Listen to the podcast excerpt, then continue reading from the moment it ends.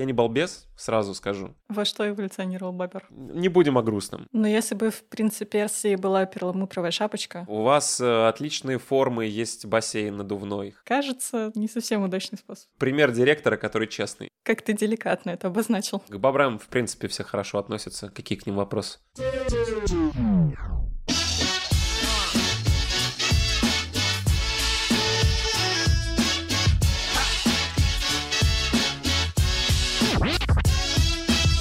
Всем привет! Это новый выпуск подкаста о пути в профессию «Кем я стал, когда вырос». Меня зовут Инна, я ведущая этого подкаста, а вместе со мной люди разных специальностей простыми словами рассказывают, кем они работают, что делают на работе и как они туда попали.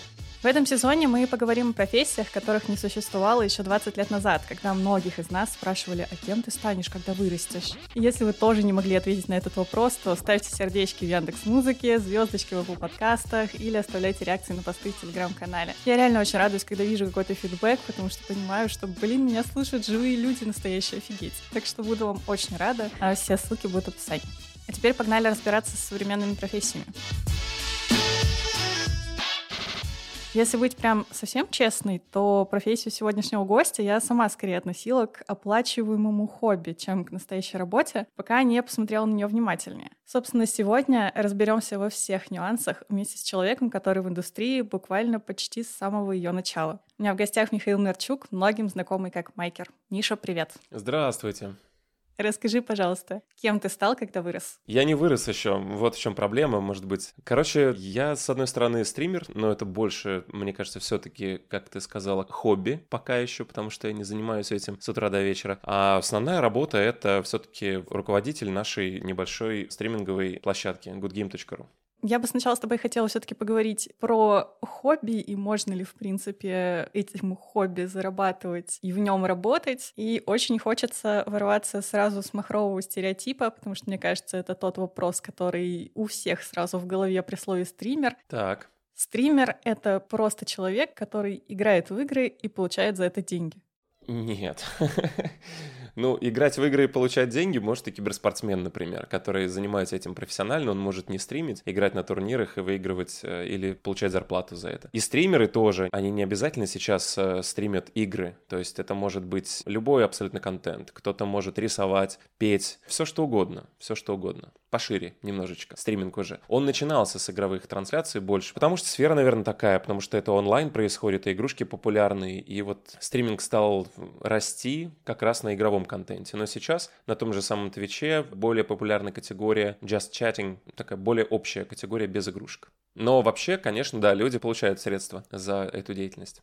А как они получают эти средства? Ну, в том плане, что что стример такого делает? Ну, просто со стороны всегда кажется, что ты включил игру, не знаю, так. или просто придумал там какую-то тему для разговора, или, не знаю, взял гитару, да. включил камеру, и как бы и все, сиди, лови донаты. Где подводные камни здесь? Ну, самый большой камень — это то, будет ли это интересно тем людям, которые тебя смотрят, а интерес, он субъективен. Поэтому очень многие приходят в стриминг с целью заработать деньги сходу, и это ну, не совсем правильный посыл. Что надо понимать, что деньги платят люди, а люди должны за что-то платить. Поэтому надо подумать, чем ты, честно сесть для себя ответить, чем ты можешь быть интересен аудитории. Просто сидеть и играть могут многие и в разные игры. Может быть, ты это делаешь лучше, чем остальные, может быть, ты это делаешь веселее, может, у тебя там с чувством юмора все хорошо, или кому-то нравится там метод твоего общения. Поэтому непросто. Если бы все было просто, конечно, у нас было бы гораздо больше стримеров, так скажем. А как ты для себя отвечаешь на вопрос, чем ты интересен именно аудитории? Почему люди приходят слушать тебя? Я просто отметил для себя со временем, что мы с аудиторией, с многими из, из товарищей, когда потом встречаемся вживую и по общению в чате, у нас много общих интересов. И я думаю, что из-за того, что я стримлю долго, уже успели мы сгруппироваться, скучковаться, как вот э, клуб по интересам. То есть у нас есть те игры, которые нам нравятся, некое общее поле вне игр более-менее интересов. Скорее всего, дело в том, что собрались похожие люди.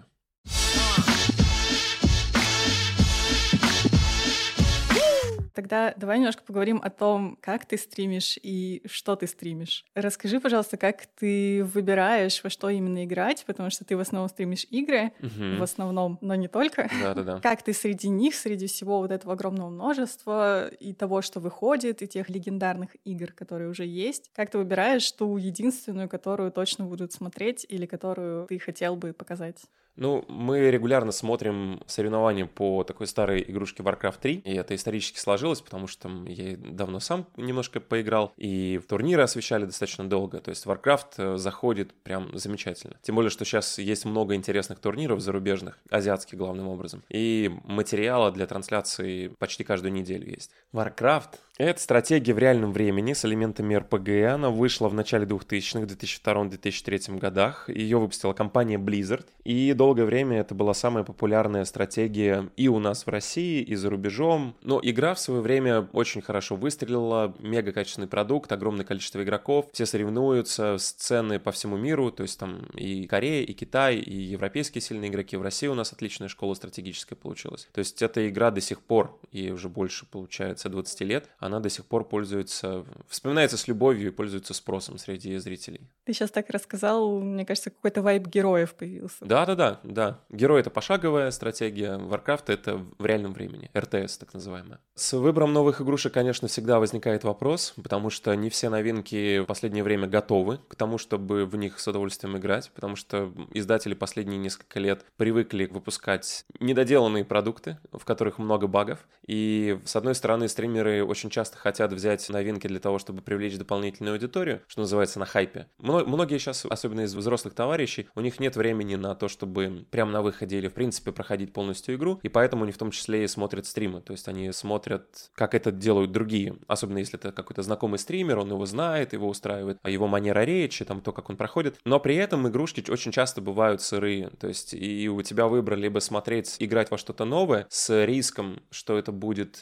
недоделанное, там будут вылеты какие-то, будут несбалансированные вещи, некачественный перевод и так далее. Поэтому я к новинкам очень с подозрением отношусь и не гонюсь за тем, чтобы играть в них сходу, потому что уже пару раз обжигался. Очень часто сами зрители, зная уже мои вкусы, зная то, что они смотрели, что заходило, сами советуют игрушки. И вот в такое межсезонье, когда, с одной стороны, ты одно прохождение закончил, потом второе прохождение закончил, ты вместе со зрителями пытаешься выбрать, а что вот лучше зайдет на следующее прохождение. Они накидывают варианты, потому что, в конце концов, с одной стороны, и мне должно быть интересно, и им должно быть интересно. Причем мой интерес, как это не эгоистично звучит, он первичен, потому что ты не можешь эмоции подделать доделывать во время трансляции. То есть прямой эфир — это не видео, где ты можешь там нарезать в какую-то подборочку, и будет казаться, что тебе нравится этот продукт, тебе нравится игра. А стример — это, по сути, человек, который транслирует свои эмоции в прямом эфире. И ты можешь, конечно, стараться показывать, что тебе интересно, но и по тембру голоса, по невербальным каким-то сигналам человек очень быстро считает, что тебе там скучно, неинтересно. То есть так нельзя делать. Надо играть в то, что нравится. На самом деле, да, это хороший поинт, потому что как раз-таки поделать эмоции сложно примерно где угодно. И вот как раз ты сказал про прямой эфир, про коннект с аудиторией. В стриминге же вообще он, по сути, практически постоянный. То есть помимо того, что ты играешь в игру, ты читаешь чатик, ты общаешься, ты постоянно мониторишь обстановку, ты вынужден держать внимание зрителей, которое как бы не бесконечное, иначе они уйдут. Игра, конечно, в этом помогает, но тем не менее. И стример, он делает очень много таких условно социально общабельных вещей в единицу времени почему вы не устаете? Или вы устаете?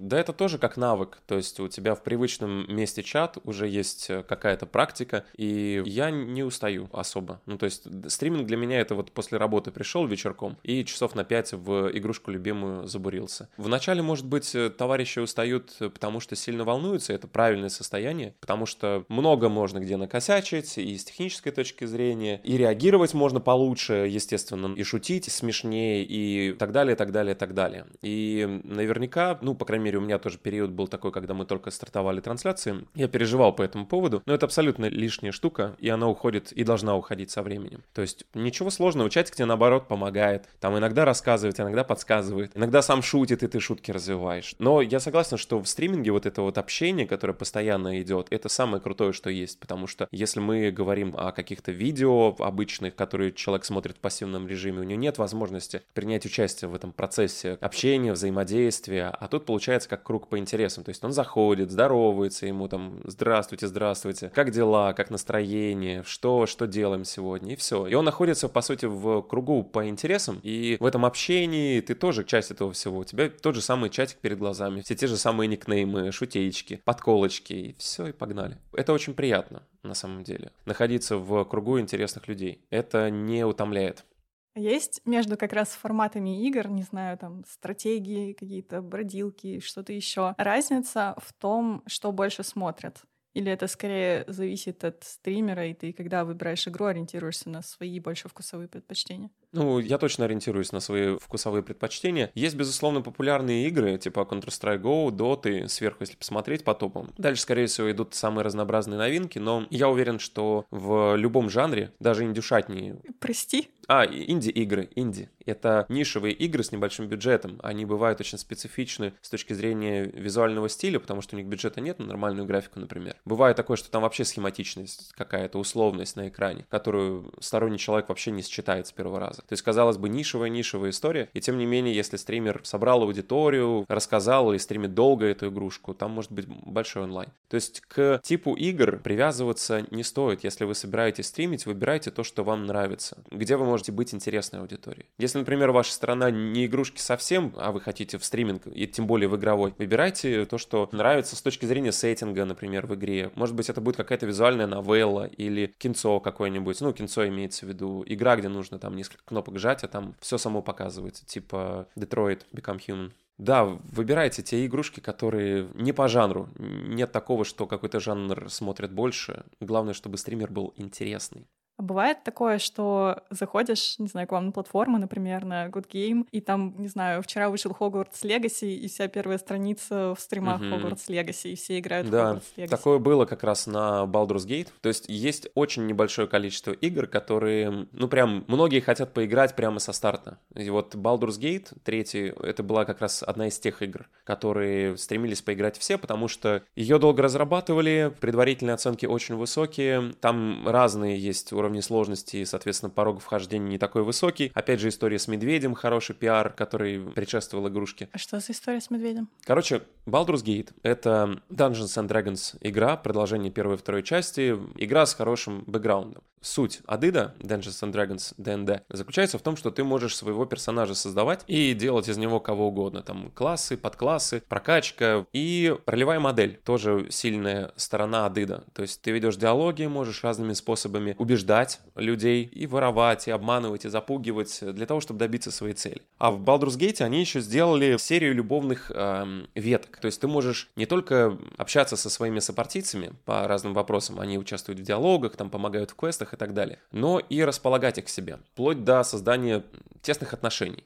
Как ты деликатно это обозначил. Да, ну, взрослые люди. И в одном из роликов было показано, как один из э, твоих сопартийцев, уже очень изрядно расположенный к тебе, ну, идет на контакт, так скажем. А ты играешь за друида, который может превращаться в медведя.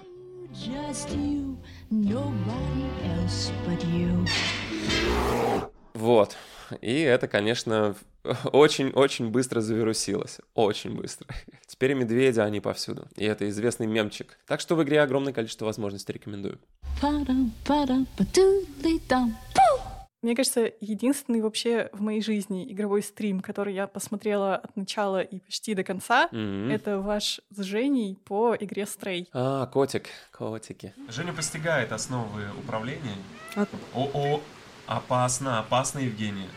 Ну, коту-то не опасно, это ж кот. Так это кот или Изи. кошка? Это кот. кот кастрированный у нас. Можешь, пожалуйста, немного рассказать, что это было и как тебе или вам пришла в голову эта идея?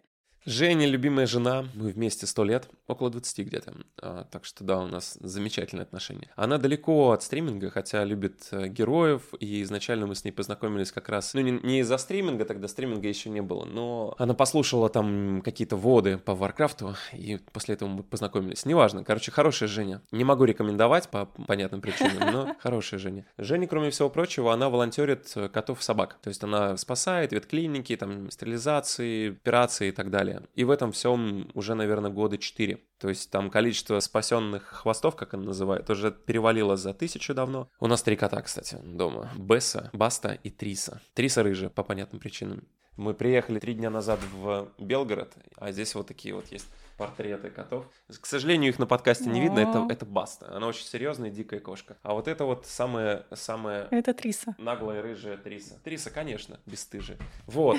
Триса вообще у вас, кажется, появилась еще котенком, прям совсем, да, совсем Да, да, да, да, она мелкая была. Она выросла сейчас 6,5 килограмм, она всем фору даст. Но вид такой, как будто не доедает по глазам.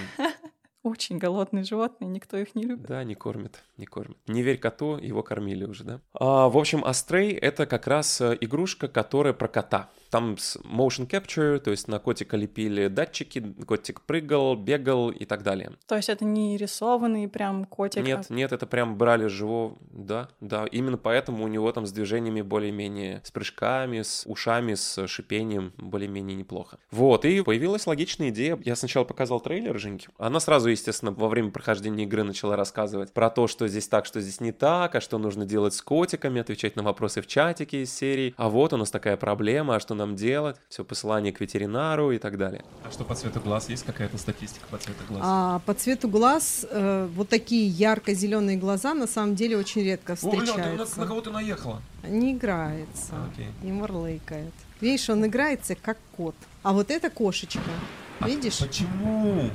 Ну, потому что опыт мне об этом говорит. Ну да, серия была необычная, по крайней мере, потому что комментировала все она. И играла немножко. Она играла где-то в первой половине игры, потом я перехватил джойстик, потому что там уже пошли такие моменты динамичные, и человеку неподготовленному там с первого-второго раза не просто проходить, короче говоря. А как тогда ее собираются проходить обычные люди, которые тоже, возможно, не подготовлены? Или ты здесь имеешь в виду, что стримеру надо быть зрелищным и как-то быстро двигаться и не тратить миллион попыток на одно место? То тоже зависит, на самом деле деле, если ты сто раз одного и того же босса пытаешься убить на какой-то условно очень высокой сложности, без прокачки или базовым оружием, или проходит, например, все три части Dark Souls без смертей, что же, конечно, невероятно. И, соответственно, они раз за разом перепроходят одно и то же, но это может быть интересно, потому что там уровень каждый раз растет, растет, растет, и видно, что обычному человеку до этого дотянуться крайне сложно. Там все парируется, блокируется, все перекаты четко. Но для прохождения вот подобного рода игры, которая не хардкорная, ее лучше проходить вот на одном дыхании, без повторений, на мой взгляд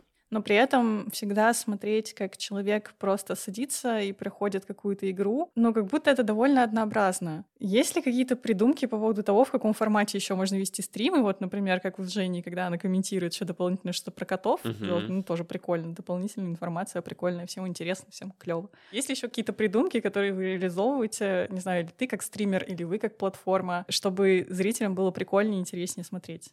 Тут в первую очередь хочется вспомнить, что делал Фомби. У нас на сайте мы ему небольшой инструмент сделали для того, чтобы быстро пользователи могли закидывать какую-то условную денежку. А это интерактивные стримы.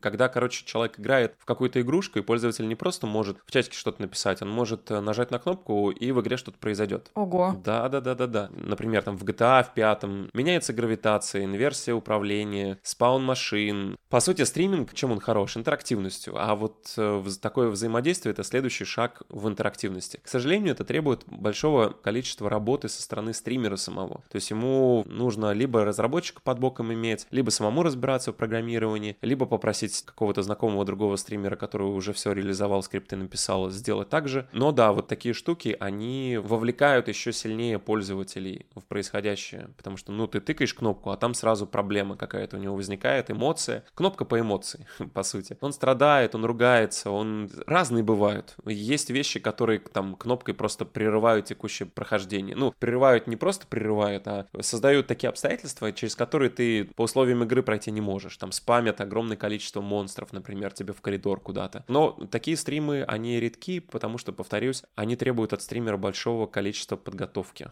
Но по поводу формата они бывают разные. Сегодня, например, вечерком у нас будет МКЛ, стрим, который посвящен сайту, типа changelog, я рассказываю о том, что мы сделали за последнее время и собираю фидбэк с пользователей. МКЛ меняемся к лучшему лучшему. Такой оптимистский, популистский немножко слоган. Наивничком немножко веет, но тем не менее, да. Идея хорошая, ее многие уже позаимствовали, даже наши конкуренты. Вас так через годик начали делать, и ВК Play тоже. Смысл в том, что ты также на стримах очень близко к аудитории находишься, и тебе сразу могут рассказать, что не так. И мы на протяжении всей своей вот этой вот истории строили платформу, не исходя из каких-то там нашего субъективного представления о том, что нужно сделать, или по книжкам каким-то, или статьям, а исходя из того, что пользователи наиболее активные нам рассказывают. И про МКЛ я не к формату. Смысл в том, что у меня интернета здесь нет в Белгороде хорошего. Я поеду к брату за город. У него там в деревне оптика 350 мегабит. И оттуда буду делать стрим. А для того, чтобы собрать еще дополнительно зрителей к МКЛу, мы с Димкой вместе будем стримить второго принца, принца Персии. И вот это как раз к вопросу о формате. Когда мы там были еще щеглами, а ему сейчас 41, мне 39, а у нас был один компьютер,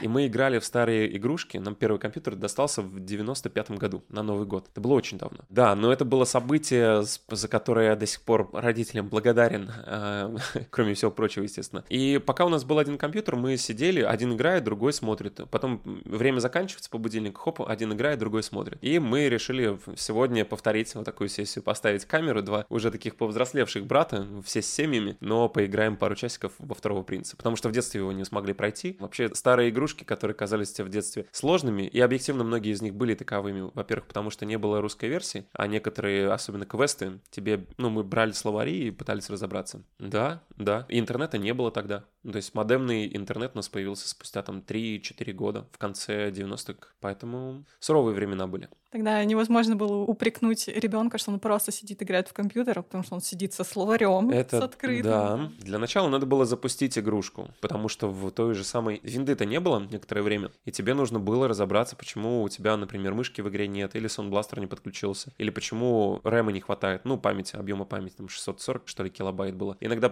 приходилось, например, что-то выгружать из автоэкзека, ну, это загрузочный файл. Мы разбирались, мы разбирались, потому что когда у тебя есть мотивация, когда у тебя есть желание поиграть, играть. Да, да, да. Джамперы на дисках меняли загрузчики. Не то чтобы писали, но знали, что туда добавить для того, чтобы заработало. Ну и английский, опять же. Английский, наверное, самый большой мотиватор учить английский в детстве. Это были как раз компьютерные игрушки. Потому что ты по-другому некоторые просто не пройдешь. Методом тыка не решается, если ты язык не знаешь.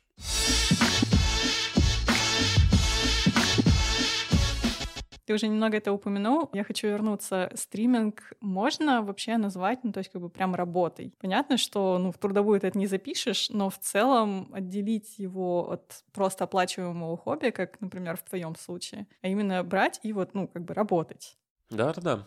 Это называется full-time стример. То есть, э, как обычно происходит. Человек думает, а не стать бы мне кастримером свои там сколько-то лет. У него, может быть, уже работа есть какая-то. Он же независимый, самостоятельный. Явно там мамы рядом нет, чтобы сказать, что, ты делаешь вообще. И он пытается это сделать в нерабочее время. Пытается, пытается на определенном этапе вдруг у него, ну, у большинства, к сожалению, не получается, потому что конкуренция высокая, эта сфера привлекает многих товарищей своей условной простотой. Ну что, компьютер есть, интернет есть, микрофон взяли, погнали, и ты же все равно играешь. Почему тебе еще не постримить? А потом у некоторых получается так, что стриминг начинает приносить больше средств или сопоставимое количество средств, как и регулярная работа. И после этого они решают, что мне лучше вот эти 8 часов не терять на регулярную работу, а использовать их, скажем, там на подготовку к трансляции или на большее время трансляции. Опять же, у тебя больше энергии остается, если ты 8 часов там не отработал, не пришел вечером и уставший, потому что тебе все-таки нужно с какой-то эмоцией приходить, в конце концов, людей развлекать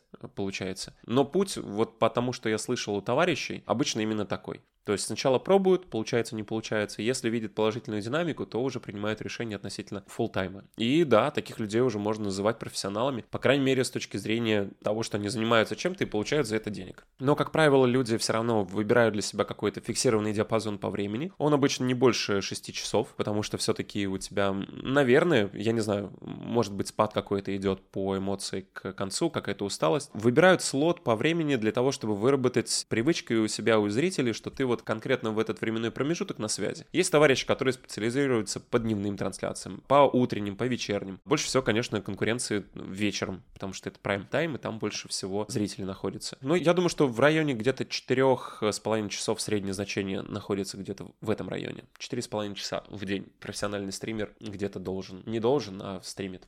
Но это четыре с половиной, это именно вот как раз стриминг. А ты еще сказал, что там по-хорошему нужно еще и подготовиться, но в плане не только технически там вот да, настроить да. как бы, аппаратуру, а еще, видимо, как-то не знаю, поиграть заранее в игрушки или потренироваться? Как происходит вот эта подготовка? Ну, это индивидуальная штука. У нас э, сфера новая, и мало кто к этому как-то серьезно относится. Что делают? Делают графику для игры, например. То есть стилизуют там рамочки для вебок, стилизуют чатик, который выводят. Делают тестовые прогоны, безусловно, особенно если речь идет о новой игрушке. Даже если у тебя там все хорошо с системой, не факт, что у игры хорошо все с твоей системой, потому что в ПК, в отличие от консоли, огромное количество вариантов. То есть совокупность, грубо говоря, процессора, памяти, видеокарты дает большое количество уникальных вариантов, так скажем, которые по-хорошему надо протестировать. Поэтому да, э, запустить игру заранее, посмотреть, как оно работает, нет ли проблем с кодированием, проверить звук желательно тоже все выстроить, покопаться в настройках, возможно, посмотреть какие-то гайды по конкретно оптимизации игры, в которой ты будешь играть, или посмотреть, погуглить, с какими проблемами ты, скорее всего, столкнешься, потому что информация почти сразу в сети появляется. Но при этом не проходить игру заранее. Ну, это индивидуально, зависит от игры, на самом деле. Если речь идет о какой-то игре, где есть серьезный сюжет, то проходить не надо, естественно, потому что ты не сможешь потом воспринимать его как интересный новый. А если речь идет о какой-то, не знаю, например, киберспортивной игре, где ничего нового в плане сюжета нет, но тебе нужно, например, выдавать какой-то уровень со старта, чтобы не крабить, не тормозить в начале, имеет смысл пару каток провести разыгровочных, разогревочных. И опять же, это очень индивидуально. То есть, как правило, человек, который занимается этим регулярно, он знает, что ему нужно сделать для того, чтобы... Ну, потому что люди учатся на ошибках. Кто-то там, не знаю, поет, кто-то, не знаю, набирает себе бутылочку воды, потому что знает, что у него горло сохнет. Но подготовка, безусловно, есть. Она не столько же, сколько и непосредственно процесс трансляции, но я думаю, часик надо точно выделять на то, чтобы все прогнать. Особенно если речь идет о новой игрушке. Да, кстати, по поводу вот этой вот э, подготовки заранее посмотреть игру, которая не сюжетная, я сейчас вспомнила, как где-то краем глаза я видела, как реальные киберспортсмены играют. Они наизусть знают просто весь путь, который они там пойдут, где что лежит, куда от кого прятаться. Это же должно быть какое-то дикое количество времени тренировок. Дикое. Согласен. А что за игра была? Слушай, я могу ошибаться. Может, какой-нибудь Counter-Strike. Ну, в общем, какая-то стрелялка такая довольно базовая. Базовая стрелялка, да, это Counter-Strike. Да, да, там карты фиксированные, все, все изучено, куда кидать, куда стрелять, что смотреть. Для неподготовленного человека нужен сразу комментатор, который расскажет. Мне кажется, это как, в принципе, с любым спортом, потому что если, не знаю правил футбола, пойти смотреть футбол... Только в сайт выучить и все. Ну, конечно, будет плюс-минус зрелищно, угу. но да, ты ничего не поймешь. Что за карточка, почему он там показывает? Футбол по сравнению с киберспортивными дисциплинами очень простая игра. Очень. И хоккей тоже очень. Я помню, как мы доту комментировали с Михаилом Галустяном, когда был International. Он вообще не подготовленный, но в этом и был смысл как раз. Чтобы был чувак медийный, который вообще не бум-бум, и вот идет матч, и надо объяснить, что такое дота. В доте там 120 плюс героев с уникальными способностями, они вместе сочетаются. К этому ты накидываешь еще предметы, комбинации предметов, их, наверное, тоже, ну, больше сотни точно, комбинаций, наверное, еще больше. То есть там такое количество материала, причем это базовый материал. Мы не говорим о каких-то там тонкостей, связках. Короче, футбол и хоккей, почему они популярны? Потому что, ну, вот ворота, вот ворота, ребята, мяч руками не брать, погнали. И ты, если играешь, например, там, я в дотку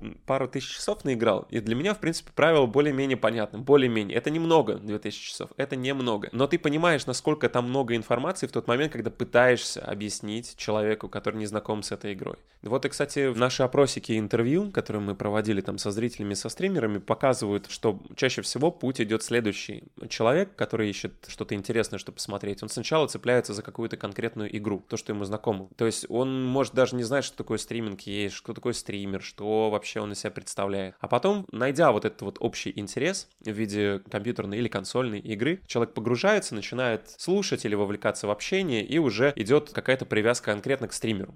Последовательность именно такая.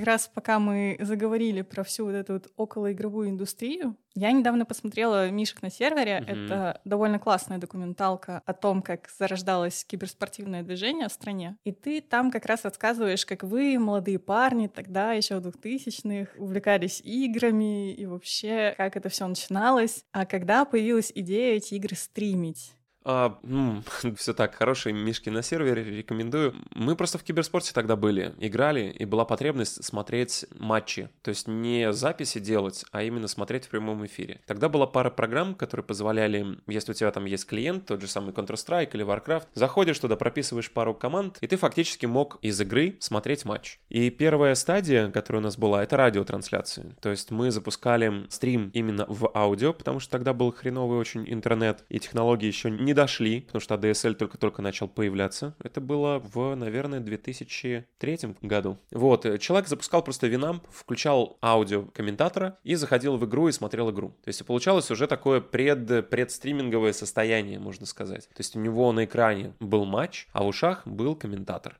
А там же как-то надо было это синхронизировать. Да-да-да, у нас была целая система, там можно было паузить игру. Слэш SP пробел 0 — это скорость. Нулевая скорость, первая скорость. И в самом начале мы синхронизировали все это дело. То есть человек запускал, я запускал игру, мы все ждали какое-то время и говорили, что мы в определенный момент все стартуем эту игру. И тогда получался прямой эфир. Сейчас даже если какому-нибудь товарищу олдскулу спросить, он, он вспомнит эти моменты, вспоминает периодически. Слэш SP пробел 1, 12 часов по местному времени и поехали. Из этого как раз стриминг и появился постепенно. То есть мы же посмотрели, что это пользуется спросом, что это помогает освещать киберспортивные мероприятия. И следующим шагом как раз были первые прямые трансляции. Мы это сделали на основе Flash Media Live сервера, и все это в битрейте 240 килобит в секунду отправляли на сервак. Все, и так появились первые стримы. Из желания посмотреть киберспортивный матч матч. Но, по сути, когда вы вот запускали вот эти игры, ты их комментировал на основе какого-то своего опыта, или ты занимался, в принципе, комментированием игр тогда, или спорта? В общем, как ты вообще туда пришел?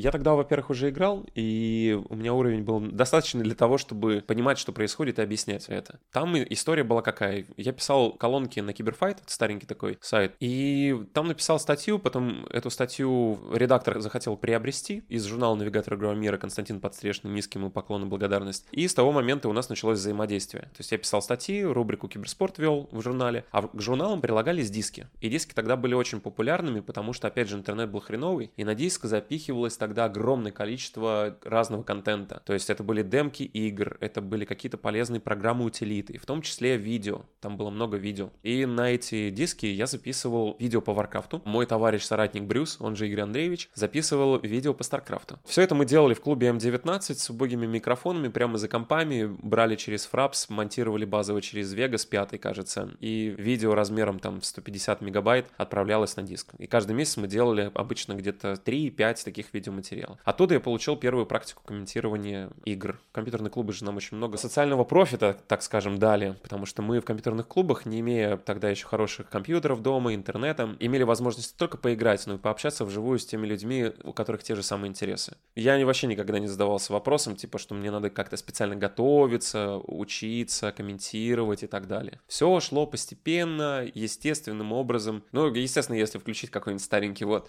сейчас ты найдешь там пару парочку, мягко говоря, неточностей, но это была ниша, и больше никого не было. Первые воды, первые аудиотрансляции, первые стримы, это все тогда начиналось. Это звучит как то, что у тебя было довольно много такой журналистской, скажем так, работы, но при этом, насколько я знаю, ты никак не связан с журналистикой, ничему этому не учился. На кого ты учился? Специалист по управлению информационными системами. Образование не очень, мягко говоря. Ну, в плане вуза, я имею в виду. Я сначала учился в Кульке, пока меня не отчислили. Ладно, поэтапно. а то скажешь, что оболтус. Извините, я действительно оболтус, но, во-первых, школа закончилась с медалью. Во-вторых, э, пытался поступить в СПБГУ. А когда поступал, не было ЕГЭ. А я не в СПБГУ на прикладную информатику не поступил. Потому что не смог перевести, будучи, кстати, олимпиадником по английскому, фразу «Ее перламутровая шапочка прекрасно гармонирует с туфельками на высоком каблуке. Короче, не поступил я туда, куда хотел. Но если бы в принципе Персии была перламутровая шапочка, ты бы справился.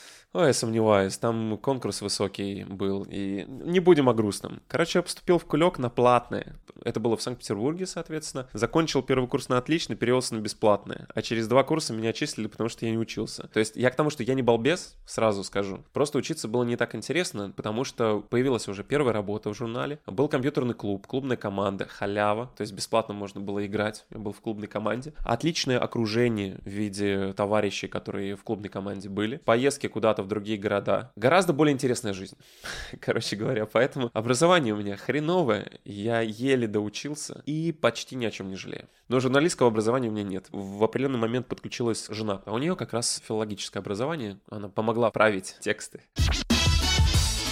Я бы, в принципе, хотела поговорить про Good Game. Насколько я знаю, это первая стриминговая платформа в СНГ. Ну, не то чтобы это тайное знание, mm-hmm. конечно, это у вас на сайте прям написано, но тем не менее. Да, Расскажи, пожалуйста, как, в принципе, начиналась история Game и почему именно Game для тех, кто не знаком с геймерскими аббревиатурами, возможно? А, Good Game, потому что мы пару лет работали на сайте proplay.ru. Это, по сути, прототип Game. Делался он не нами, но при нашем участии, так скажем. Нас пригласили на эту площадку. Денис Самохин, Буллет, нашел инвесторов и предложили нам поработать на этом сайте, на ProPlay. Где-то за 2-3 года мы добились неплохих там результатов, но произошла, во-первых, неприятная неприятная ситуация, что Буллета подвинули, хотя он изначально был самым идейным и всю эту движуху организовал. И потом мы столкнулись с э, блоками из серии «Очень мало ресурсов нам выделялось на разработку». То есть мы искали и рекламодателей, и весь контент делали на сайте, знали экономику, ну, то есть знали, что деньги есть, а нам половину программиста предлагали для реализации задумок. И Good Game стал, по сути, работой над ошибками ProPlay. Мы в течение где-то года с небольшим делали сайт на основе того опыта и тех нереализованных вещей, которые хотели воплотить в жизнь на ProPlay, но не получилось. А Good Game, потому что там было несколько вариантов названий. Good Game изначально был занят, мы его выкупили у товарища за сумасшедшую 21 тысячу рублей. Это доменное имя. Уж очень оно понравилось, да, потому что Good Game — это традиция киберспортивная. В конце игры, в конце какого-то матча, проигравший для того, чтобы завершить партию и признать поражение и при этом сохранить э, такой спортивный дух, пишет ГГ. Это аббревиатура Good Game. Это значит, что он говорит, что хорошая игра, типа спасибо за игру,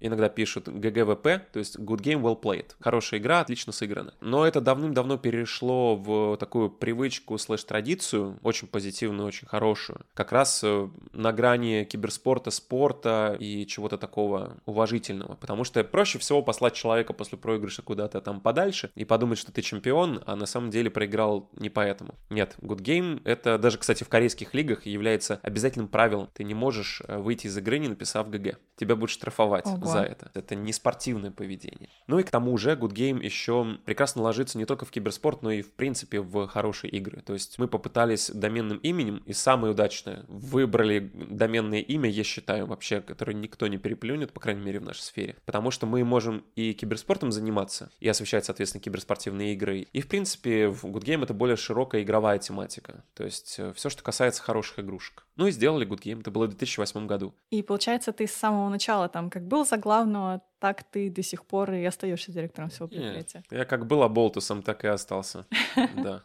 У нас, э, особенно сейчас, огромное количество людей, принимающих решения, так скажем. Я к тому, что за это время товарищи, которые там на Гудгейме работают, они подросли в своих компетенциях настолько, что они давным-давно меня обогнали. По технической это изначально обгоняли, а по менеджерской, по какой-то, по пиар и так далее. То есть какой я вообще руководитель? Ну, это не заслуга вообще. Совсем не заслуга. Заслуга в том, что удалось собрать таких товарищей рядышком. Можно каждого по имену назвать, и каждый свою просто задачу делает так, как надо делать.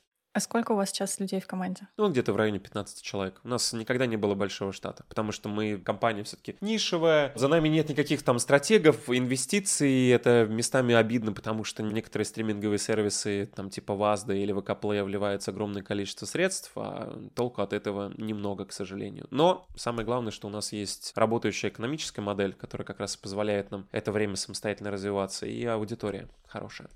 То есть у вас как бы вот эта команда — это скорее, скажем так, техническое обеспечение, то есть это ребята, которые работают над сайтом, чтобы стримы шли, это все отображалось, фронтенд, бэкенд, разработка, или это прям все все включая какой-нибудь маркетинг, модерацию и все остальное? Ну, это все-все-все. У нас маркетинга нет, не было и в ближайшее время не будет, видимо. Есть э, редакция, во-первых, есть модерация, и самая многочисленная группа — это разработка. Все так. То есть мы делаем сервис, где пользователь может проводить прямые трансляции и свою деятельность монетизировать. Ну, есть еще у нас турнирный сервис, турнирная платформа, где можно провести мероприятия по любой киберспортивной игрушке. Мы стараемся вот как раз эти два сервиса развивать. Good Game начинался как такой же новостной сайт, потому что когда он вышел, только-только начинались прямые трансляции. Вот прямые трансляции начались где-то в как раз вот в восьмом году, 2008. И изначально сайт был новостным, то есть там были новости, демки, видео какие-то, но постепенно фокус смещался в сторону стриминга, потому что стриминг рос быстрее, и он лучше гораздо монетизируется, чем классические новости. Но тем не менее у нас очень мощная редакция, уже не такая мощная, как была до этого, потому что не столь целесообразно. И они перестроились, они перешли на создание материалов по сверхважным новостям и по регулярным рубрикам, ну типа мимасная рубрика, диванный кинофил, посвященный сериальчикам. То есть контента стало меньше, но он стал как бы крупнее, если так можно сказать. И новости это скорее, да, что новости, что форум. У нас на сайте это скорее такая, не то чтобы легаси, но это определенный шлейф, который исторически нас сложился. То есть, если, например, сейчас создавать какую-то стриминговую платформу, вряд ли кто-то захочет на ней делать ленту новостей, правильно? Потому что есть для этого, там, создаешь телеграм-канал и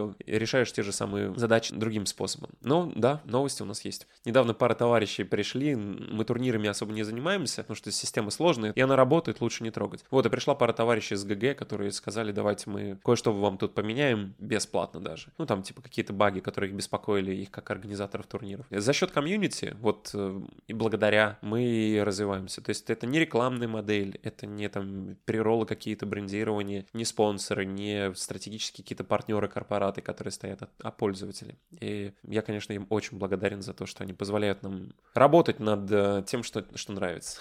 Я сейчас выпал из стриминга, блин, на 4 дня. Уже скучаю. Сегодня вот будет стримчик.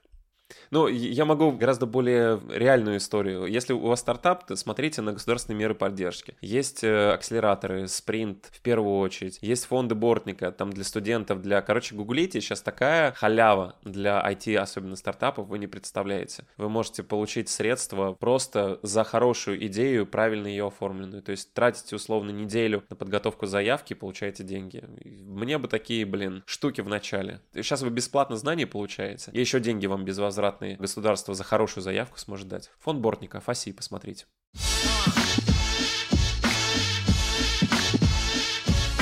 Давай тогда вернемся немножко к работе стримера, раз уж мы назвали это работой. Давайте. Как стать стримером? Просто, не знаю, сесть, начать трансляцию, кажется, не совсем удачный способ. Не совсем удачный способ, да. Подумайте, чем вы можете быть интересны. Какие у вас сильные стороны. Вы хорошо рисуете, поете, у вас э, отличные формы, есть бассейн надувной, хрен его знает. Вы отлично разбираетесь в каких-то игрушках, прям специалист-специалист. Может, вы в прошлом киберкотлета, может быть, у вас хороший нетворкинг, и вы можете в прямой эфир каких-то товарищей завлечь, с ними пообщаться, сделать серию интервью. Самое главное, зачем пользователи будут вас смотреть? Зачем? Вот чем, чем, чем вы интересны, это самое главное. А потом, а потом Технически ничего сложного нет, действительно. Сейчас гораздо все проще. Интернет хороший, компьютера хватит. Даже если вы специальный компьютер не собирали, скорее всего, до определенного левела у вас все равно все будет нормально, если настроите. Микрофоны тоже огромное количество сейчас решений появилось. Там USB-шные, бюджетные, не совсем бюджетные, которые дают звук, что сторонний зритель особо не отличит. Но это не обязательно. То есть даже, даже такой микрофон не является залогом ни успеха, ни какой-то такой критичной штуки, которая прям тебе необходима, особенно на старте. Я помню, помню первый микрофон, который использовал для записи водов. Это был за 60 рублей на подставке вот такой. Я сделал на него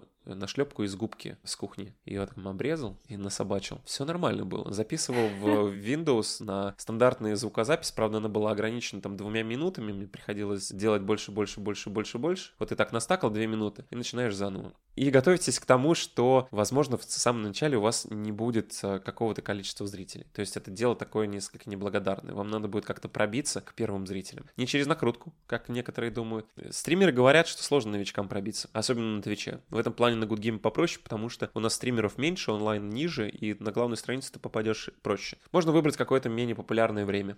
Например, с утреца легко прорваться куда-нибудь в топ, чтобы тебя заметили. Не надо вкладывать сразу, не надо строить планы из серии, а вот через полгода у меня будет стабильный заработок, потому что об этом написал там кто-то. Все индивидуально, все от вас зависит. Не отказывайтесь ни от учебы, ни от работы вашей. У вас все равно на стриминг в качестве хобби всегда будет свободное время. Ну, если у вас уже нет там семьи, детей, обязательств и так так далее. Трех котов. Трех котов. Хотя с тремя котами вполне можно справиться. Да, коты помогают. Можно кота разместить где-то сзади, коты всегда хорошо заходят, все любят котиков. Ко мне Трис регулярно приходит, прыгает на, на этот, на кресло сверху и развлекает. И ты понимаешь, что в такие моменты ты менее интересен, чем Триса.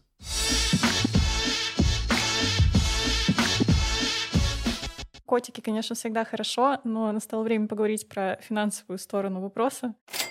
Я тебя хотела спросить, во-первых, как зарабатывают стримеры. Мгм. Можешь, пожалуйста, рассказать про основные источники дохода, которые вообще могут быть при стриминге? Да, основные источники дохода известны. Первый это донаты, самая большая. Второй это подписки. Это ежемесячные платежи, которые пользователи отправляют для того, чтобы получить какие-то плюшки. На третьем месте стоит реклама, но сейчас у некоторых твичевских стримеров реклама стоит на первом месте. Но самый лучший и самый естественный, так скажем, источник заработка — это прямое взаимодействие с пользователями. То есть э, не реклама, не вот эти вот схемы, а именно подписки, донаты. Дело абсолютно добровольное, коррелирует с э, тем, насколько ты интересен. То есть пользователю, если понравился контент, он тебе закидывает. Ты даже не просишь его об этом. То есть он просто знает, что есть такая опция. Можно об этом напомнить в начале трансляции или в конце трансляции. Но это даже не обязательно. Благодаря, собственно, такому взаимодействию и развиваются и стримеры, и получают э, эмоции зрители. А все остальное это уже, на мой взгляд, надстрой. Непрямое взаимодействие, оно не такое эффективное, короче говоря.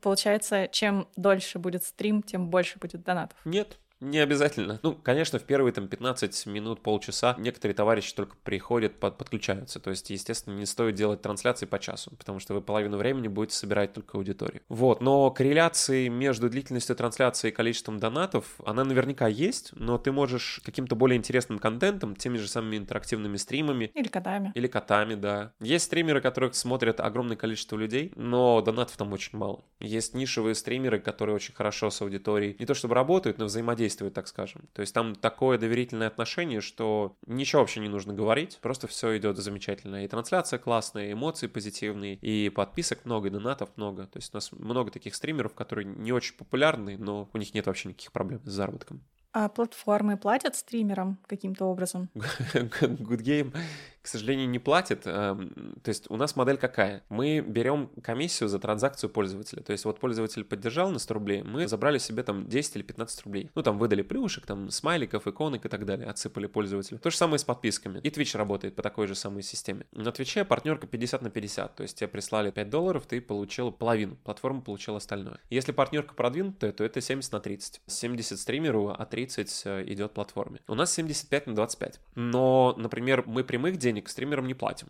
Я это связываю с целеполаганием, предположение. Я не уверен, что это так оно и есть. Когда вы стримерам начинаете платить деньги за то, чтобы они стримили у вас на платформе, когда вы перестаете платить деньги, они перестают стримить. Makes sense. На что, где, когда, я уже вспоминал разок эту историю. Да, был вопрос по поводу товарища, которого достали дети, которые играли в футбол перед двором. И вот вопрос, что он сделал.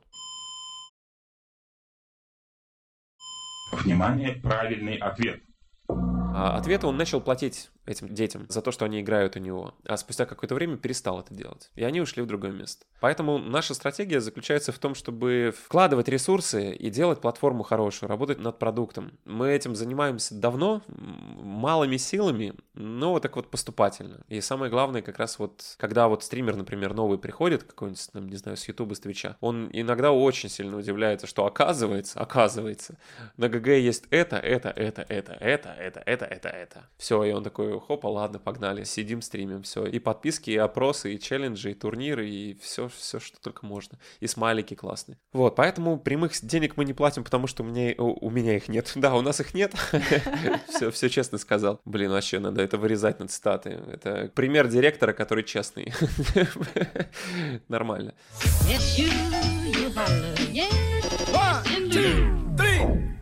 Тем временем мы добрались до моей любимой рубрики «Баечки». Ей. Первый вопрос обычно здесь про собеседование, но я немножко его сейчас переформулирую. Расскажи, пожалуйста, момент с какого-нибудь из твоих стримов, который запомнился тебе вот прям больше всего. Ну, скорее всего, это будут герои прохождения Парагона, и там было несколько этих классных моментов, но на один из моментов обратил внимание пользователя в комментариях. Я там с кем-то сражаюсь, ну, очередное сражение. Парагон — это карта для третьих героев. Есть запись трансляции, наверное, самая популярная на моем канале на Ютубе. И я там что-то жалуюсь и обращаюсь к жене и говорю, слушай, гномы резистят уже третий раз подряд. А она говорит, грейжены Ну, это, собственно, весь диалог. И товарищ в комментариях пишет о том, что вот как человеку повезло, что жена все поняла, поддержала, еще уточняющий вопрос задала. Потому что, ну, грейжены от негрейженных различаются там на 20%, что ли. Так что, скорее, вот это вот момент, что есть у меня близкий человек, который разделяет интересы.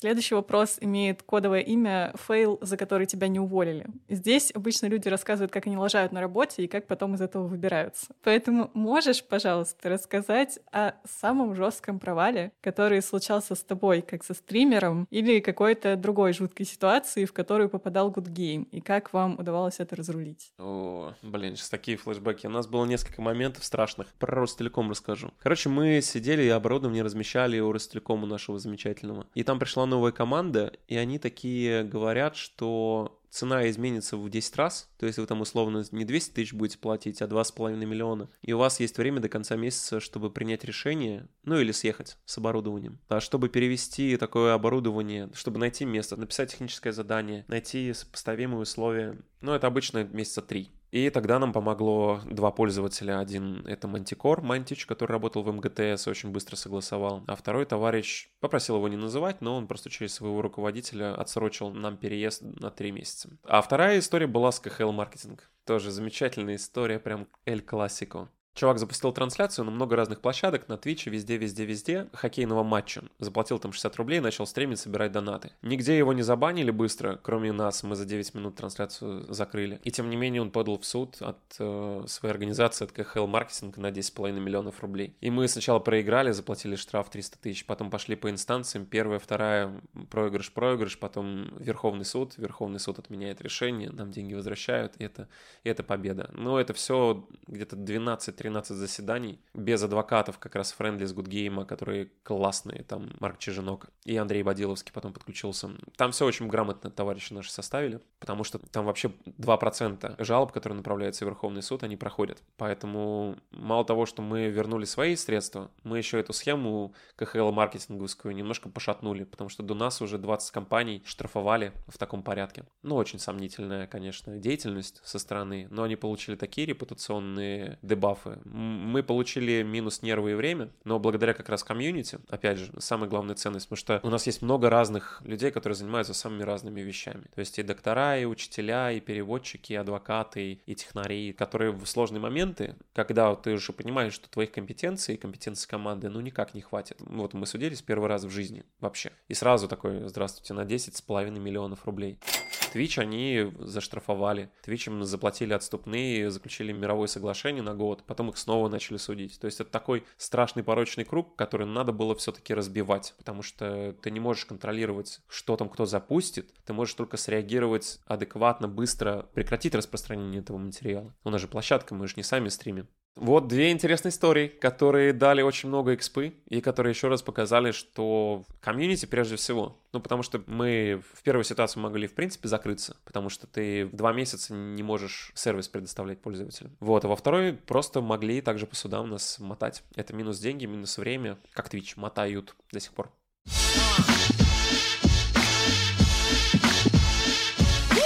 Мы дошли до последней рубрики. Ей! Словарик профессиональных терминов. А, легко. Каждый выпуск я вношу в него самое часто используемое слово из профессии гостя. Миш, я понимаю, что в стриминге просто миллион всяких непонятных обычному человеку слов, аббревиатур, терминов, но выбери, пожалуйста, один из них и расскажи, что он обозначает. Ладно, а, пусть будет пека. Пека — это такой смайлик, который сочетает в себе несколько эмоций. Почему он стал таким популярным? Это ухмылка с подтекстом троллевским таким. То есть он мне, по крайней мере, так ассоциируется.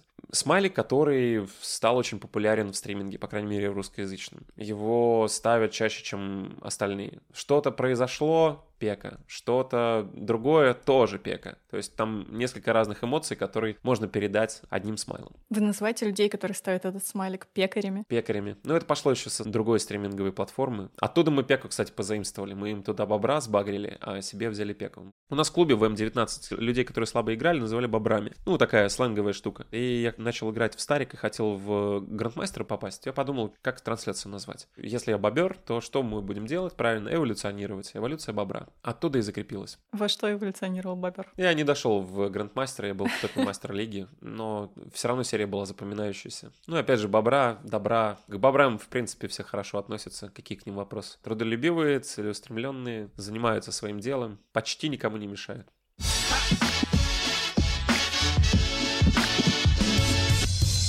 После этого выпуска хочется сказать только одно. Если вы достаточно сильно любите свое дело, то как будто что угодно можно превратить в профессию, даже, делаю кавычки, игру во всякий там компьютер. Ну и любое дело, даже, кавычки, игра во всякий там компьютер, таит в себе просто бездну нюансов, которые никогда не узнаешь, пока не попробуешь. Погрузиться в игровой мир мне сегодня помог Михаил Мерчук, стример-майкер и сооснователь платформы Good Game. И это один человек, а не три. Миша, спасибо за разговор, было круто. Спасибо тебе.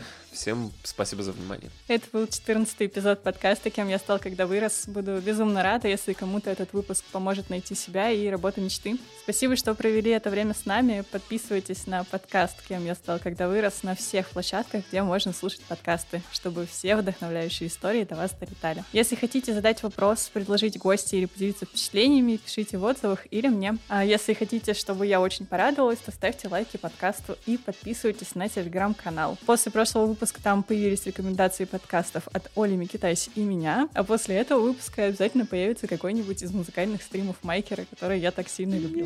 Если ты, конечно, не против. Да, куда же деваться. А на этом все и ура!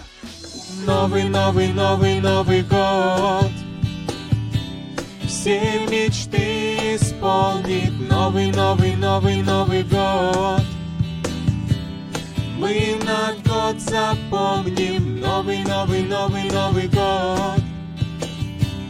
Не жалейте свечи Новый, новый, новый, новый год. Новогодний вечер. Новый год, Новый год, Новый год, Новый год